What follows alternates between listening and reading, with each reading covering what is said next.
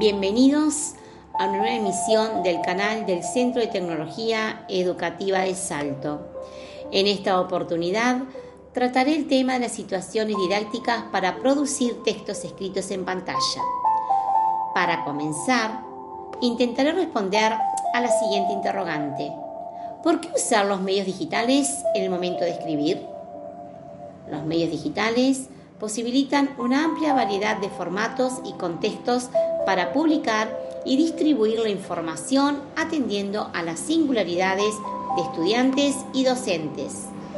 Por ejemplo, un teclado facilita el acto físico de escribir a las personas con dificultad para usar un lápiz, ya que les permite escribir usando teclas o tocando una pantalla.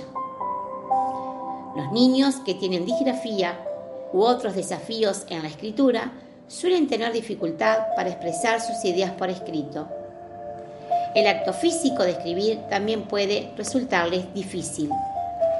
Sin embargo, existe una gran variedad de software de tecnología de asistencia que puede ayudarlos.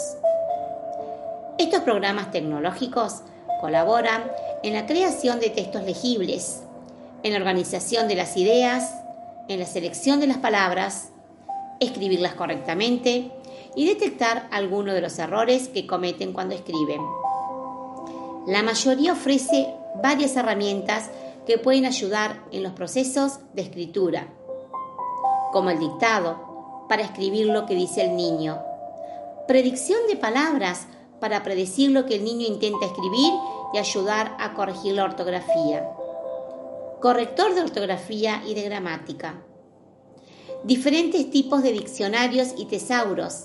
Algunos permiten que los niños busquen palabras con sonido o imágenes. La escritura en la pantalla amplía las situaciones de enseñanza, habilitando la evaluación de los progresos de cada uno de los estudiantes.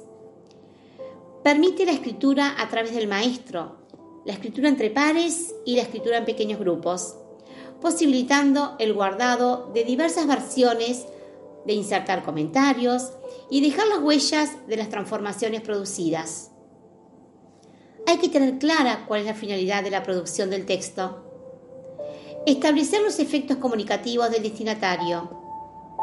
Definir el objetivo de la meta. ¿Para qué lo va a hacer? En este momento se comienza con la planificación, es decir, elaborar el esquema de lo que va a escribir.